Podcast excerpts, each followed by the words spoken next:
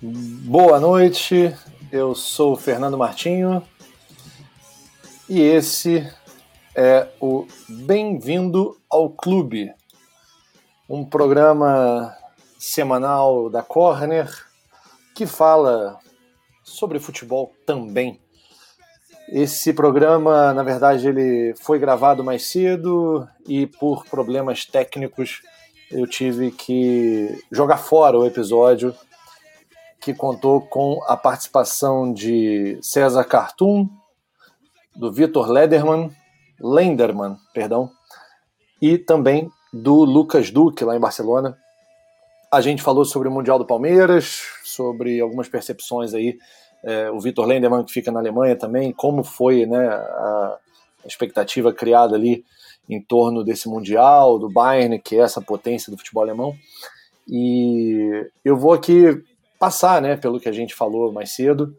Quero também fazer um convite para os assinantes da Corner interagirem. Eles que são os responsáveis pela viabilização desse tipo de conteúdo, são feitos, na verdade, exclusivamente pensado nesse tipo de, de leitor né, que a gente tem, que a gente conseguiu construir uma relação bem interessante. Então, uh, fica aqui o convite para quem não, não for assinante ainda, assinar e para os assinantes da Corner interagirem aqui com a gente no nosso grupinho de WhatsApp e eu vou estar tá respondendo aqui, enfim, trocando uma ideia com os assinantes. É, Mundial 2020, né, realizado em 2021, a gente teve pela primeira vez um sul-americano terminando em quarto lugar e pela primeira vez um time mexicano, né, chegando até a final.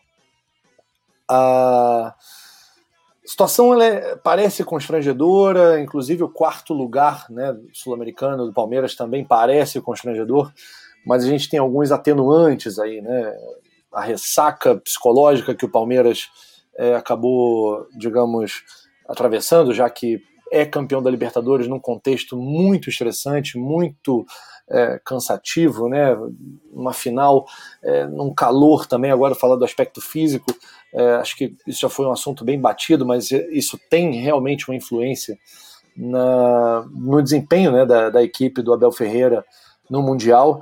E essas coisas não podem passar de lado, não são aspectos táticos que vão falar mais alto nessa hora, nessas horas assim de, de jogos que para as torcidas né, sul-americanas tem muita importância e para os europeus nem tanto assim. E o que acontece é que, pelo que eu conversei com o Lucas Duque mais cedo, a gente percebe com o Vitor Lenderman também, é que os europeus estão cagando né, solenemente para esse torneio que a FIFA criou a partir de 2005. Na verdade, em 2000 ela fez um evento experimental. É, numa outra live também a gente, no, num programa anterior, na verdade, é, com o Cláudio Campos, ele falou né, da, como se deu a concepção lá do, do Mundial de 2000 com a ISL, que era parceira da, da, da, FIFA naquele momento. E a verdade é que a ISL fale, a edição de 2001 não acontece, que o Palmeiras é, participaria, inclusive, mas ele só pôde ser retomado em 2005. E aí foi quando deixou de existir né, a, taça intercontinental. Até ali né, havia uma, uma paridade, né, havia um, uma medição de forças muito mais interessante, né, muito mais interessante é, entre europeus e sul-americanos. Acontece que o mundo ele vai mudando, né, seus componentes políticos e econômicos aí, o bloco europeu criado, que anteriormente, né, o mercado comum europeu dá abre brecha para que a lei Bosman seja sancionada. E a lei Bosman, acredito que todo mundo saiba bem o que é, acabou é, permitindo que jogadores circulassem livremente né, entre as ligas dos países que compõem aí a, compunham e compõem a União Europeia. E isso passou a, a transformar o, o, o, Eu ia falar do fenotipicamente, eu que não acompanho Big Brother, acabo sendo impactado aí né, pelo Twitter então o termo fenotipicamente aí a gente não via, passou a deixar de ver, na verdade, aqueles times ingleses não são, não passaram a ser não mais tão ingleses assim, né? E franceses, italianos. A Inter foi campeã europeia em 2010 sem nenhum italiano em campo. Então, isso 15 anos depois aí de sancionada a Lei Bosman. É, em paralelo, né, em 2005, a FIFA instituiu é, definitivamente o seu Mundial de Clubes ali, com representantes de vários, é, dos vários continentes, né, que são ali associados né, à entidade máxima do futebol mundial. E nesse período, o mundo vinha sofrendo os impactos da Lei Bosman e o mercado europeu se consolidando com a sua moeda única. Eu já falei isso em alguns textos da Corner, a Trivela sempre explica isso muito bem também. Recomendo a leitura aí de, dos artigos que a Trivela aborda esse assunto, esse tema, né? E os europeus começaram a montar constelações, né? Os clubes foram se, deslo eh, se despregando, né? É, é, do, do que eram clubes, os médios para os grandes, os grandes começaram a ser, alguns deles gigantes, e outros que eram até considerados grandes começaram a se apequenar. E isso foi, como eu disse, né, a gente tinha lá o projeto dos Galácticos e tudo, mas não era um projeto tão vencedor. Mas os clubes que vieram né, se consolidando aí no, no futebol europeu, que criaram aí na final, final uns seis ou oito no máximo aí, que são os candidatos de todos os anos aí da Champions League, que chegam às finais e que se revezam ali né, no topo, a gente vai ficar sempre reduzido ali dos que realmente é, é tem é, é, repetição né, na frequência ali dos títulos, é, o, o, o, Bayern, que é o último campeão, o, o Barcelona, o Real Madrid, que já estão aí num declínio, né, após a fase Messi, Cristiano Ronaldo aí já não estarem mais no seu, no seu auge, e algum inglês, né, que flertava com isso, fora os projetos é, que também tem é, é, um time inglês no final das contas o Manchester City mas é um projeto árabe né? Um projeto aí que o livro Clube Empresa publicado pela Corner aí de organização do Irlan Simões explica né o, o, conceito né o que tem por trás do Manchester City. E eu ia falar também do PSG que é, foi o finalista aí da edição 2020 então assim esses clubes começaram a se fortalecer é, com dinheiro externo também do futebol, né? dinheiro é, ali que a gente pode chamar do que é soft power, para quem não está familiarizado com o termo, é, seriam mecanismos de propaganda né? de regimes é, não muito democráticos, para usar um termo mais simpático, mas acontece que, é, no final das contas, essas, não só essas equipes, mas também os grandes eventos, como o, a Copa do Mundo da FIFA, vai ser inclusive realizada no Catar, e o Mundial de Clubes que está sendo realizado aí numa espécie de evento teste, vai, já que a Copa das Confederações também vem perdendo relevância aí no cenário mundial, né, esportivo, começou a ser uma, uma competição largada, né? Então, o Mundial de Clubes acabou sendo esse evento teste, mas o Mundial de Clubes também vem sofrendo, entre aspas aí, um sucateamento por quê? Explico. E foi um pouco do que a gente conversou mais cedo, como eu expliquei nessa live, que nesse programa que a gente teve problemas técnicos, o áudio ficou muito ruim de escutar, então eu resolvi tirar do ar e agora eu estou substituindo aqui nesse monólogo que eu vou interagir aqui com alguns dos assinantes com quem a gente falou mais cedo. Então, para sair da, da, questão mundial e tudo isso que eu expliquei aí sobre uh, uh, o contexto, né, o que, que aconteceu a partir de 2005? Você teve a gente teve somente três campeões né, não europeus nesse período, que foram São Paulo 2005, Inter 2006 e o Corinthians em 2012. A gente teve um caso emblemático, né, que foi o Estudiantes de 2009, que lutou até o fim com o Barcelona e foi perder somente na prorrogação, né, sofreu um empate no finalzinho do jogo e a virada na prorrogação com o gol do Messi ali, o primeiro título mundial, inclusive, do Barcelona, sob a batuta de Guardiola, que tinha perdido como jogador. Né? Então, assim, o, o para aquele título para o Barcelona foi um caso, um ponto muito fora da curva, porém, agora que a gente vai falar é, da importância disso para os europeus aí. É, não é verdade que os europeus não se importam com isso, é, mas eles se importam muito, muito pouco. É, essa é a frase correta, né? A afirmação correta é dizer que eles se importam pouco. Não quer dizer que eles não se importem. Eles vão assistir o jogo agora. Quando o Barcelona foi campeão, tanto em 2009, um título que era inédito, é, como em 2011, é, e de, é, depois também, em 2015, é, ninguém vai para a rua comemorar. Né? A cidade de Barcelona segue normal, tudo normal. É como se fosse uma conquista ali de uma Supercopa da Espanha ou de uma Supercopa da UEFA, até para dar um, um exemplo de uma competição internacional que os clubes europeus simplesmente não ligam, né? É muito importante para um clube às vezes de um quilate menor conquistar isso, né? É, me lembro quando vocês também vão lembrar de, de alguns exemplos aí, quando o Atlético Bilbao ganhou a Supercopa do Barcelona, foi realmente um evento. O Atlético Bilbao sequer tinha ganhado a Copa do Rei, mas o regulamento lá da competição determina que quando há o mesmo campeão, ele não unifica né, o, o, troféu. Ele, o título da Supercopa ele é disputado com o vice-campeão da Copa do Rei. E aí, me corrijam, em 2018 ou 17 que o Atlético Bilbao ganhou do Barcelona. É, realmente foi um mega título né, conquistado ali pelo Bilbao. É, voltando né, à magnitude aí do Mundial, é isso que eu estava falando. Então, os europeus é, têm vencido regularmente, né, exceto nesses três é, episódios, e no quarto que eu citei do Estudiantes com o Barcelona, com bastante facilidade. Né, os, os europeus têm sobrado, né? A gente vou entrar agora num caso muito específico que foi o Flamengo e Liverpool, que de todos os casos foi o único, excetuando ali também, como eu disse, o, o Estudiante, que é um caso específico, mas o, o Flamengo e Liverpool foi um Flamengo que buscou o jogo e um Liverpool que deixou o jogo acontecer.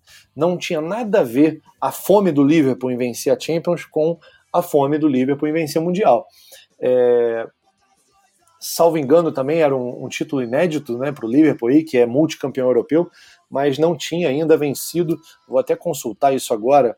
É, o, o, os troféus do, do Liverpool, mas eu tenho praticamente certeza que o Liverpool não tinha esse troféu, mas mesmo assim jogou para o gasto. Né? E o único jogador assim, que a gente via ali realmente empenhado no, no, Liverpool de 2019, naquele jogo contra o Flamengo, era o Roberto Firmino. E isso tem uma, um fator muito simples de explicar, na verdade, por que, que ele era esse cara tão empenhado. Né?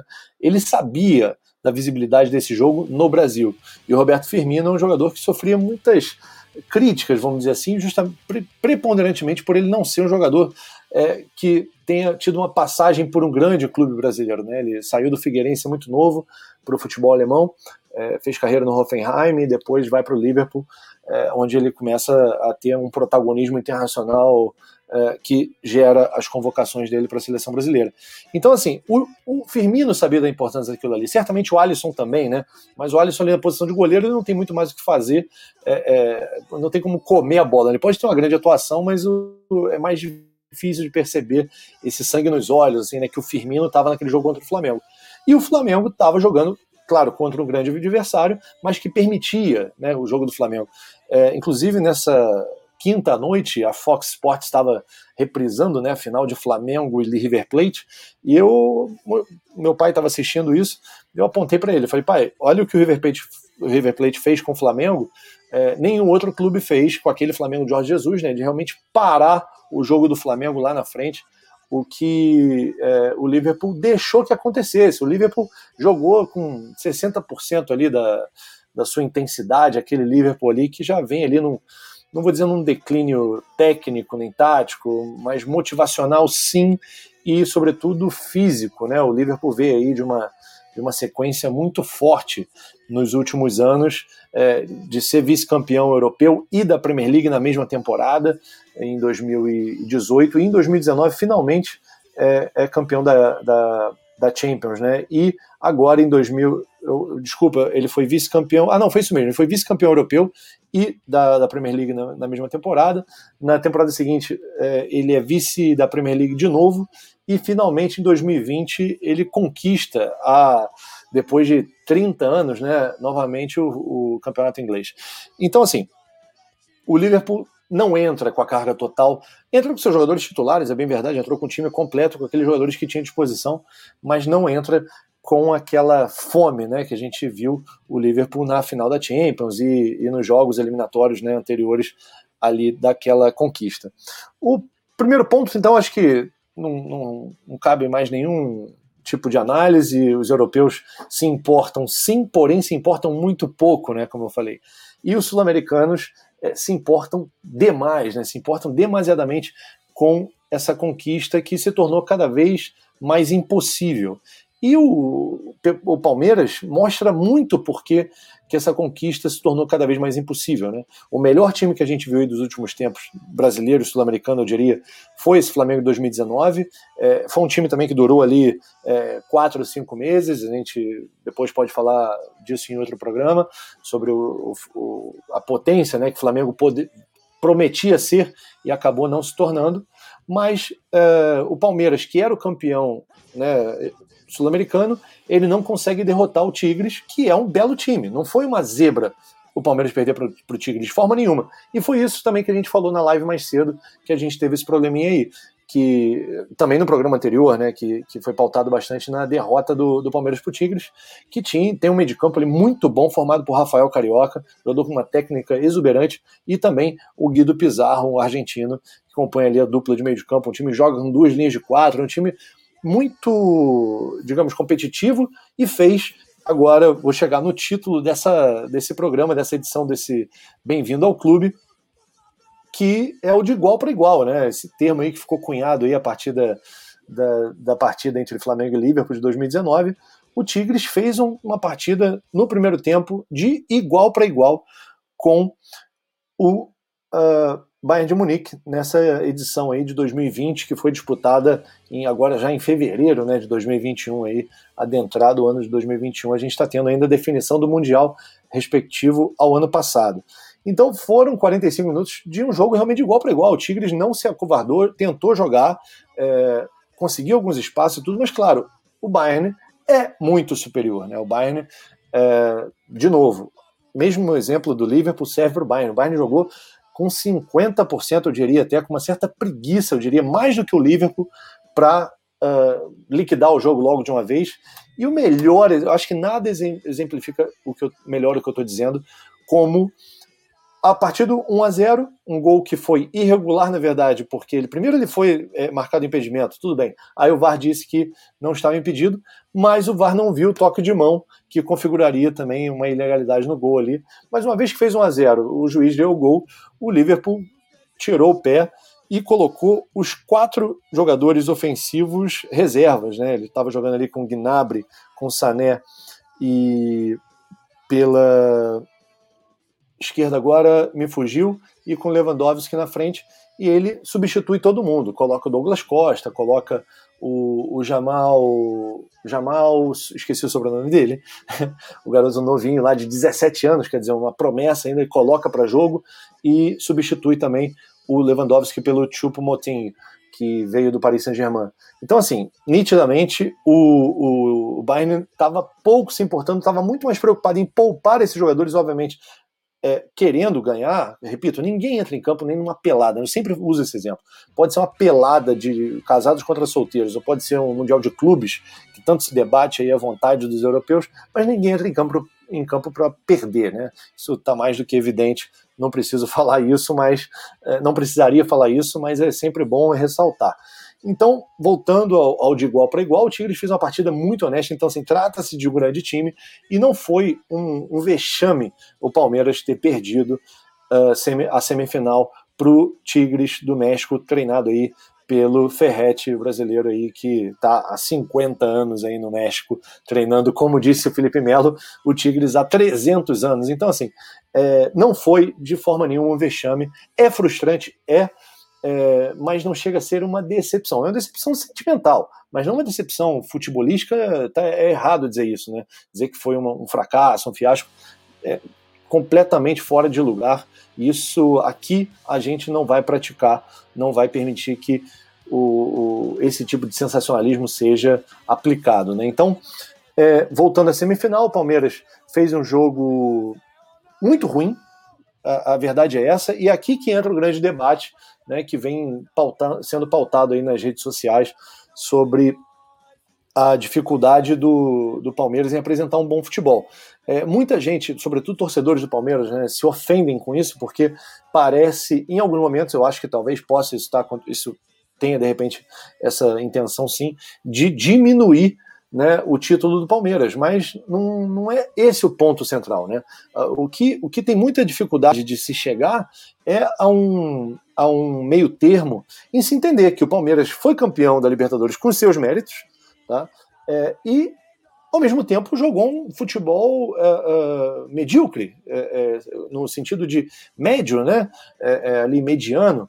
Isso, as coisas podem coexistir, né? Você pode ser campeão jogando futebol exuberante e você pode não ser campeão jogando futebol exuberante. O, o Barcelona perde para o Chelsea e o Chelsea que veio a ser campeão depois em 2013, em 2012, desculpa da Champions League, o Barcelona perde na semifinal para o Chelsea, amassando o Chelsea, né, com 80% de posse de bola acumulada. E tudo bem, a gente sabe que posse de bola pode ser uma, um dado é, estéreo, né, um dado que não, não queira dizer nada, mas naquele caso, né, o Barcelona teve bola na trave, pênalti perdido, enfim, foi realmente um massacre e o, o Chelsea acabou é, sendo campeão e com, com, todos os méritos, né? É, não, não foi uma, uma, uma a taça do, do, da Champions League lá, a orelhuda lá do Chelsea, ela tem exatamente o mesmo tamanho dos troféus conquistados pelo Barcelona, pelo Real Madrid, é, ganhando, jogando muito bem ou não. O próprio Real Madrid é um exemplo de que enfileirou aí três campeonatos sem apresentar um futebol é, nem um pouco exuberante, era um futebol extremamente eficiente, mas não era um, um método. O, o, o, qual o legado, né? Eu, eu aproveito para falar isso, é, é, entrando aqui no assunto, qual é o legado do futebol tricampeão da Champions e Mundial, né? Do Real Madrid. Qual é o legado? Eu faço essa pergunta e, e eu sempre chego à conclusão de que é nenhuma. Porém, é, foi campeão e tem todos os méritos e a taça está lá a, a coleção né, de, de do Real Madrid ainda maior com esse tricampeonato aí que o Zidane conseguiu de maneira inédita. Nenhum técnico e nenhum clube tinha conseguido ganhar três edições consecutivas. Voltando aos méritos do Palmeiras, mesma coisa, não interessa se jogou lindo, se não jogou lindo, jogou com o que tinha, jogou com que pro que dava e foi campeão. E isso é título igual. No caso da Libertadores, o troféu ele cresce, na verdade. Né? Os primeiros troféus eram menores porque a base era menor e à medida que as plaquinhas foram entrando, essa base começou a crescer.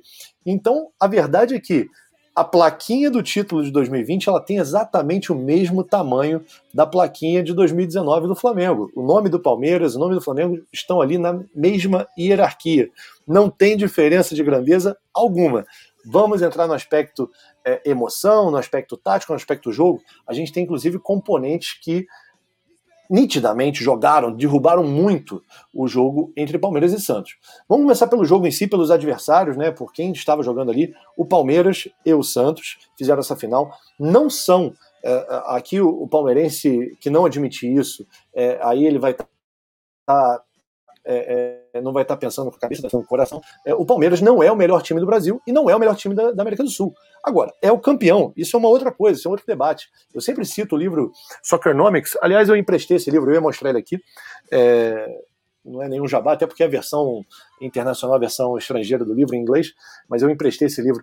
O livro Soccernomics ele cita um, um caso muito interessante, que é o, os grandes entendedores, né, e os, o público em geral da NFL um outro esporte, eu estou só citando para balizar aqui o debate, é, sabe-se que o campeão do Super Bowl não é necessariamente o melhor time da temporada, né? Porque o sistema de mata-mata ele permite isso, ele permite que o improvável aconteça e no futebol ainda mais. Ou alguém vai discutir que o Racing é um time melhor que o time do Flamengo.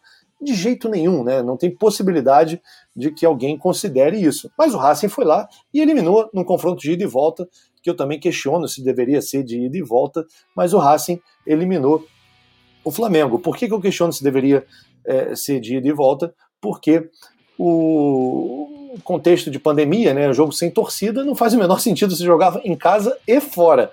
A, a Champions League conseguiu mostrar isso no final da sua edição 2020, que foi realizada ainda em 2020, em que ela fez aquela bolha, né? Ela só permitiu que os jogos de volta acontecessem daqueles jogos que já tinham é, sido realizado a primeira, a primeira partida. Então, nada mais justo, né? Obviamente, que jogar uma segunda partida, mas sem torcida, então você já é, criou ali um. É, de isonomia, né, vamos chamar assim, né, que você tenha é, é, direitos iguais ali de jogar diante da sua torcida. Mas voltando aqui para a Libertadores, no caso do Palmeiras, o que, que eu ia falar? A final teve esse componente de ser sem torcida, jogada por sem torcida, vamos lá, por me corrijam, 2 mil ou 3 mil presentes ali para um estádio de 70 mil lugares, ou seja, é, a gente está falando aí de é, menos de 5%. Se foram 3.500 pessoas, a gente está falando de 5% da sua capacidade, ou seja, vazio, totalmente, praticamente totalmente vazio. Então, voltamos aqui à, à, questão desse componente de você jogar uma final de Libertadores sem torcida nenhuma, é, com times que, por sua vez, não eram é, os melhores sequer de seu país. Né? É, qual palmeirense afirma que o Palmeiras é o melhor time do Brasil? Talvez o mais louco aqui e mais insano dos palmeirenses, mas é, o, o, palmeirense um pouco mais racional vai saber que o Palmeiras não é, é, é, grandes coisas, assim, é um time competitivo, um time que briga ali, mas estaria no Brasileirão acima do quinto, do quarto lugar ali, se estivesse jogando com força máxima? Duvido muito. E o próprio torcedor do Palmeiras admite isso também. E o torcedor do Santos, idem, né? O torcedor do Santos sabe que fez uma campanha na Libertadores totalmente fora da curva, não era aquilo que era esperado, né? chegar até onde chegou, eliminar o Boca, que é uma camisa pesada, mas teve a chance também de jogar novamente, volta a questão da torcida, né? É, presente no estádio não. O Santos jogou na bomboneira, fez uma grande exibição, mas é, numa bomboneira vazia. Assim como o Boca também jogou numa Vila Belmiro vazia. Isso faz diferença, a gente sabe, mas tanto jogos de semifinal, né, de um lado como do outro, foram atípicos até por isso, né, também. É, agora, já que é sem torcida para os dois lados, méritos do Palmeiras que conseguiu su superar, como é que eu posso falar assim, ou sobreviver, acho que essa é a palavra, né? É, toda essa diversidade do, do jogo de volta que o River anulou o Palmeiras, mas não é só anulou, né? O, o River teve uma superioridade tão grande, mas tão grande, que conseguiu uh, aniquilar o Palmeiras com um jogador a menos. Então, assim, a gente é, ouvi algumas pessoas falando que o que aconteceu é, no Brasil, que o River fez com o Palmeiras em São Paulo, foi igual e, e, e sequer à altura do que o Palmeiras fez em, em Avejaneda com o River Plate. Lembrando que o River Plate não jogou no seu estádio, jogou no estádio do Independente em Avejaneda. É, não é verdade, o River teve uma atuação é, até sofreu o primeiro gol muito boa na Argentina. O primeiro gol do Palmeiras nasce de uma falha, né, dos, e todos os méritos do Palmeiras, assim, repito, isso não é para diminuir o, o, o, os méritos do Palmeiras, é só uma análise do que realmente aconteceu em campo, para a gente não ficar contaminado aqui de, de emoções, o nosso papel aqui é ao contrário, né, tirar as emoções e falar com sobriedade do que acontece em campo e trazer os componentes externos, né, a gente vive um momento de pandemia, tudo isso, para ponderar aqui e analisar isso com muita calma. Portanto, é, é, voltando aqui à, à, à, questão da final, não eram os melhores times da, do continente, não eram os melhores times sequer do próprio país e era uma final também nacional. Eu acho que isso talvez tenha é, diminuído um pouco o tamanho dessa final. Eu sou muito contrário, aliás, às, às finais de clubes do mesmo país. Por quê?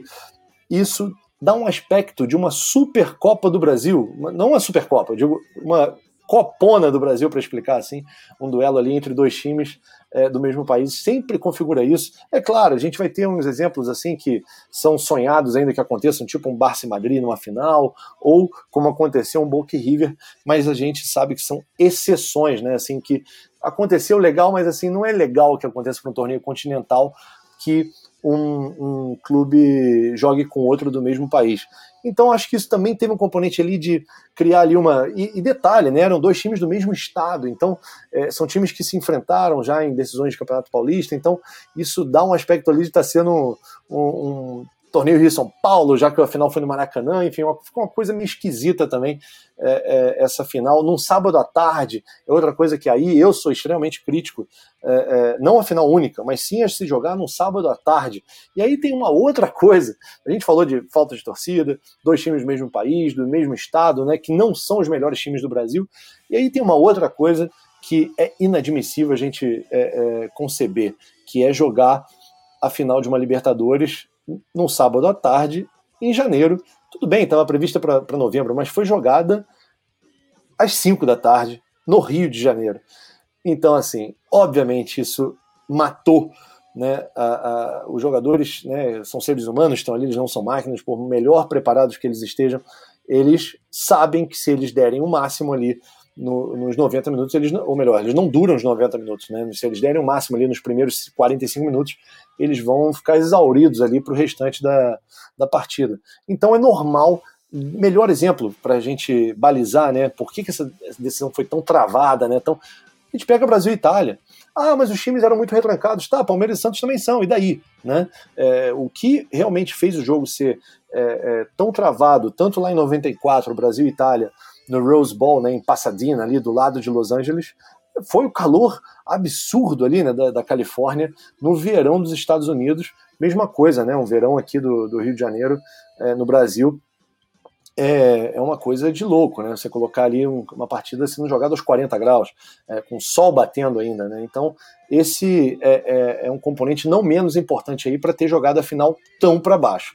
Bom, dito isso tudo, o cansaço físico que eu falei, né, que acontece você pô, jogar uma Libertadores e sete dias depois você está é, é, indo para um mundial, né, assim, para disputar uma semifinal de mundial, que já é uma questão ali bem um pouco controversa, porque o Tigres ele começa uma, numa fase anterior, ele já estava, digamos assim, mais ambientado, mais focado, mais concentrado, enquanto que você, que vem da América do Sul, chega e vai estrear numa semifinal com um time ali que já vem, digamos, mais calibrado. A gente falou disso em outros podcasts também, e aproveito para uh, eh, uh, eh, sublinhar né, essa questão ali do desse formato mundial, que é o que eu vou falar também sobre esse elefante branco, né, que foi citado aí no Globalismo, um programa aí também da Corner que sai às terças-feiras, uh, que a FIFA criou um produto com o qual ela não está sabendo muito o que fazer por conta disso tudo que eu falei sobre os europeus e agora com os sul-americanos tendo dificuldade para passar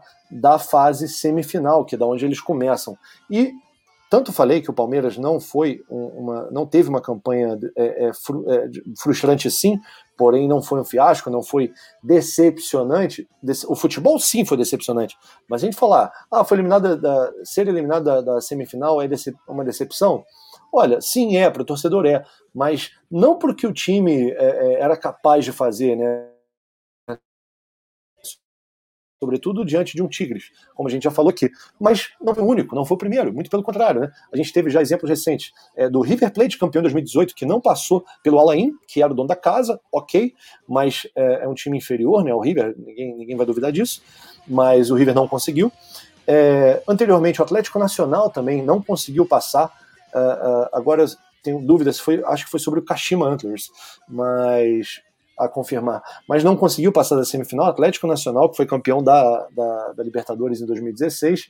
É, e a gente também teve os casos, esses sim, acho que o do Raja Casablanca é parecido com o do River ter perdido para o Alain, por ter perdido para um time da casa, para um time local que estava com a, com a sua torcida ali.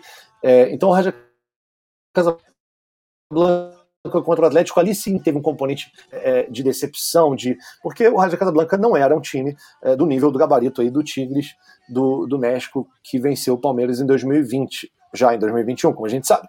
Então, voltando, teve mais um caso, esse sim, sem dúvida, a maior é, zebra de todas, o maior fiasco de todas, de todos foi o Internacional contra o Mazembe. Ou seja, a gente já citou Inter contra o Mazembe, o Atlético Mineiro contra o Raja Casablanca, o Atlético Nacional Kashima, a confirmar, mas eu tenho quase certeza que foi, River Plate contra o Alain.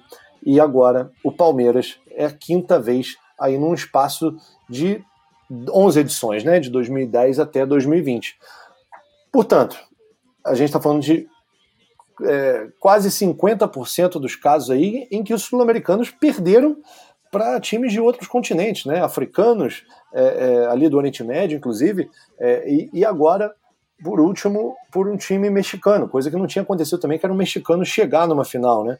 Então, o Mundial virou esse esse elefante branco aí, uma, uma coisa difícil aí de, de saber o que fazer, né? A FIFA está com muita dificuldade por conta da popularidade. É, pelo, no papo que a gente teve aí, né, com, é, que eu tive que deletar, como eu disse, por problemas técnicos, com o Lucas Duque e com o, o o Vitor é, Lenderman, eles disseram que a mídia estava realmente cagando, né? Assim, a cobertura do Bayern, inclusive, é, o, o, o, o, repórter que fazia a cobertura do, do Bayern, da, agora eu me esqueci, eu esqueci qual é a TV alemã, o Vitor Lennemann, inclusive, tweetou sobre isso, é, que o cara estava em Munique, o cara não viajou para o Catar, então era assim, uma coisa com muito pouca necessidade ali de fazer uma cobertura especial como um clube brasileiro é, faria, né? Assim, a gente tem que lembrar que uma final de mundial seria transmitida em TV aberta, né? Um sinal para o Brasil inteiro. Essa é a magnitude que a gente sul-americano dá para essa competição, mas sobretudo a própria torcida e os torcedores rivais ali. Não é uma, uma competição que todo mundo quer assistir, como é uma final de Champions, por exemplo, em que não só a Europa, mas o mundo inteiro quer assistir. Então a FIFA está querendo promover esse essa super mundial de clubes aí, né, com 32 com 32 seleções, com 32 é, é, participantes, é, e tem muita discussão sobre quantos europeus, quantos sul-americanos, é, para tornar isso um pouco mais atraente, né? Mas assim, é, também é um outro grande problema, porque uma seleção ela é formada né, ao longo de quatro anos, mas um time ele é formado ano a ano, né? Na verdade, de semestre em semestre, sobretudo os times sul-americanos que tem aí um componente exportador, até por conta dessa realidade econômica que a gente falou lá no iníciozinho do programa, que a Europa consome, né? uma, uma uma quantidade de jogadores sul-americanos aí por ano enorme. E acabam voltando aqueles já veteranos, como aconteceu com o Rafinha, Felipe Luiz, por exemplo, no Flamengo, é, e algumas exceções, né, como Gerson, que estava na Europa e voltou para o Flamengo, Luiz Adriano voltou ainda numa idade, é, digamos, jovem, né, mas o Hulk, que voltou recentemente para o futebol brasileiro, vacinou com, com o Atlético Mineiro, ele tem já uma idade avançada, quer dizer, os casos é, é, são, via de regra, são esses, né? Assim, jogadores veteranos voltando para o futebol sul-americano, ainda para disputar em alto nível, uh, sem dúvida, mas uh, sem muito mais tempo de vida, né? Então, assim, uh, a realidade é essa, né? Econômica. A gente fica com jovens que são, saem cada vez mais cedo e por valores cada vez mais altos, como aconteceu com o Flamengo, que a gente vai lembrar bem. É, é, vendeu o Vinícius Júnior, o Paquetá e depois o Renier, né, numa sequência assim, dois para o Real Madrid, depois o, o, Paquetá foi entre um e outro aí para o Milan. a realidade do futebol brasileiro e sul-americano num todo é essa, né? O River Plate mesmo, que né, chegou a, a, finais e semifinais aí nos últimos é, seis anos, né? Desde 2015 que o River Plate chega a semifinais aí pelo menos, é, que a, todo ano o time se reconstrói. É totalmente diferente. O trabalho do Gajardo, sim, é longevo, mas é totalmente diferente de um trabalho é, de um grande clube europeu que consegue reter esses jogadores e quando tem que prescindir de alguém, não é por uma questão financeira, né, salvo algumas exceções, mas é por uma questão ali quase de capricho, né, de trocar um lateral direito bom por um lateral direito melhor. Né? Essa é a realidade aí desse G8, G6 aí que briga ano a ano pela Champions League e qualquer resultado abaixo disso gera crises, né? Então, uh, essa é a dicotomia aí do, do cenário aí que a gente está falando aqui ao longo desse programa sobre o que a FIFA vai fazer com esse Mundial de Clubes, né? Que não é interessante para os europeus e se tornou cada vez mais impossível para os sul-americanos. Enfim, essa é a síntese do que foi falado mais cedo na presença aí de César Cartum, de Vitor Lenderman e de Lucas Duque. Então eu agradeço a participação deles e peço desculpas aí pelo problema técnico. É, a gente está aqui investindo né, nosso tempo em programas semanais e esse é uma edição especial também que veio aí no embalo uh, do Mundial de Clubes e todo esse debate né, do, do fiasco ou não, do que o Palmeiras fez. É, a gente vai pode falar um pouco agora rapidamente também sobre o, o Palmeiras ter terminado em quarto lugar, é, mas vamos lá, foi um jogo de novo, né? Vou usar o jargão de igual para igual com o Al Ahly. Poderia ter vencido? Sim, poderia, mas foi para os pênaltis. Claro, motivacional lá embaixo. E esse é o tipo de jogo que só um lado tem a perder. Né? O Palmeiras não teria comemorado como o Al Ahly é, comemorou o terceiro lugar ali nos pênaltis. O Al Ahly, realmente aquilo ali para o Al Ahly é uma conquista enorme. Já para o Palmeiras, é, seria é, um título de consolação e nem isso. Mas o quarto lugar é sim, é, digamos, é, uma derrota, né, para algo para se lamentar. Então essa aí já, já aqui já tem um, um debate interessante é, é, sobre o que esse mundial se transformou, né? Como esse jogo ele é, um jogo maldito, né? Esse jogo de terceiro e quarto lugar, porque se você não ganhar é, é, você vai sofrer, você vai ser apedrejado, mas se você ganhar, você não vai receber nenhum elogio, mesmo que você goleie por 5 a 0, por 10 a 0.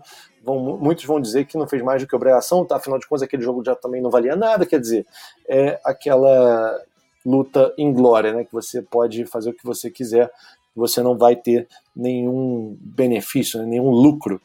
Enfim, então assim, sim, o Palmeiras, como disse o Abel Ferreira, é, está entre os quatro melhores do mundo e entre os quatro melhores foi o quarto. É uma frase que deu muito que falar aí, que gerou uma certa é, piada, né, um certo humor em torno dessa declaração. Não é verdade, não são, não são os quatro melhores do mundo. É, é, como a gente já falou, o Palmeiras não é sequer o melhor time da América. É, o campeão da América é o representante da América. Essa é outra atribuição, né? um título que ninguém tira do Palmeiras, a plaquinha está lá, mas não, não se trata do melhor time do Brasil sequer.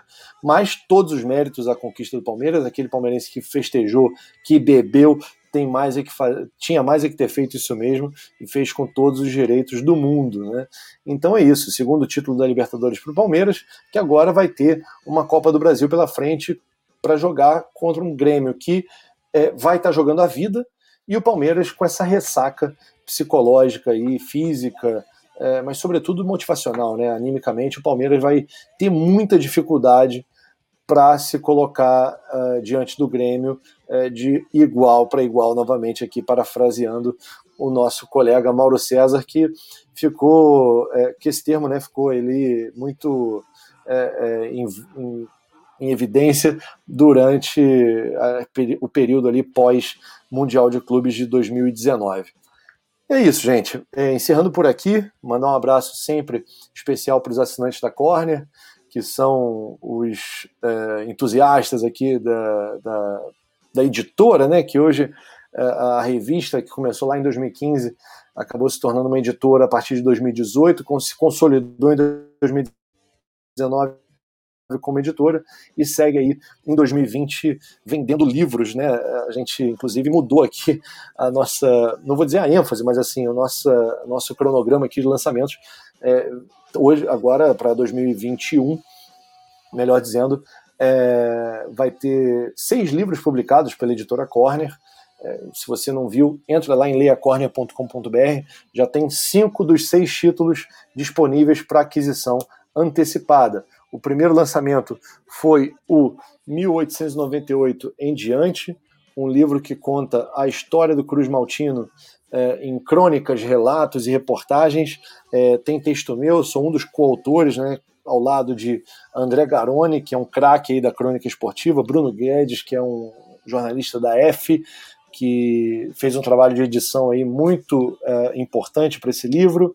É, Gustavo Mel, que mora em Buenos Aires, um vascaíno aí louco, louco, louco pelo Vasco, que faz inclusive o Portão 9 ao lado do João Almirante também, que é outra figura aí do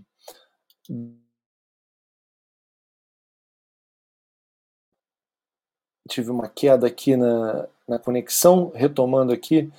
Então, vamos lá, João Almirante aí também, que é outro vascaíno é, bem conhecido aí, né, entre os Cruz Maltinos, no, sobretudo, e a Vitória Oliveira, que é uma torcedora de arquibancada, né? Então esses são os autores aí do 1898 em diante, que foi o primeiro lançamento da Corner de 2020. É, os assinantes da Corner, né, têm descontos nas edições dos livros, né, né nos livros físicos, é, e também é, acesso a todas as edições digitais. E também a gente disponibilizou esse ano aí de maneira inédita, aí a gente fez um experimento que é o Clube Corner, que inclusive inspira o nome desse programa, né, desse podcast, que é o Clube Corner 2021. Ele dá acesso, a, acesso não, né? É, é, ele entrega todas as publicações de 2021 para quem optar por esse pacote. Né? O Clube Corner 2021 vai entregar seis livros, quatro revistas e, além disso, um pôster surpresa. E, e, calma, falta ainda, vai entregar uma camiseta, uma camisa de malha é, estampada à escolha de quem adquirir esse pacote aí, que pode ser parcelado em 12 vezes, mas são 10 publicações, um pôster e uma camiseta para você vestir também a Corner e nos assistir aqui, nos ouvir também. Esse programa que vai para podcast, ele também é disponibilizado aí nos players aí, sobretudo é, a partir do Spotify, né, que é o principal player aí do mercado. Esse programa tá lá. As interações são exclusivas com os assinantes, então se você quiser interagir, mandar uma pergunta, mandar a sua crítica, é, é importante que você assine a revista e apoie né, essas produções. Eu deixo um abraço aqui e um até logo. Peço desculpas novamente aí pela, pela dificuldade técnica que a gente teve aí no programa anterior. E até logo, até a próxima, gente. Tchau, tchau.